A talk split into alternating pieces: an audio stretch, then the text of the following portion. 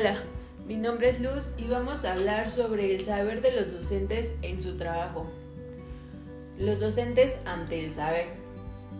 Saberes sociales lo entendemos como un conjunto de los procesos de formación y aprendizaje.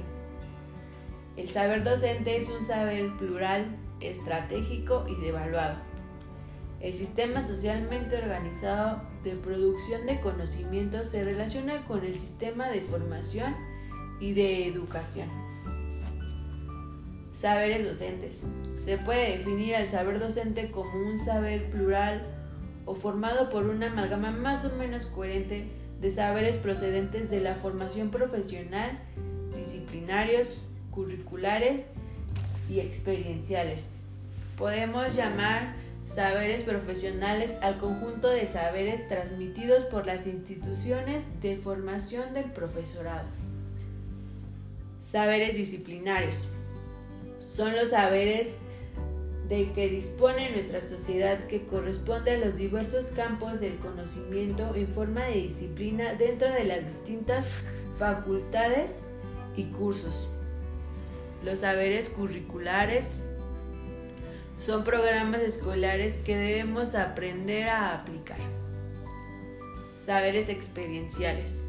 Se puede decir que es el profesor ideal, es el que conoce su materia, su disciplina y su programa. Posee conocimiento de la ciencia de la educación y de la pedagogía. Relaciones de los docentes con sus propios saberes. Posición estratégica, transmisores, portadores, objetos de saber y experiencia.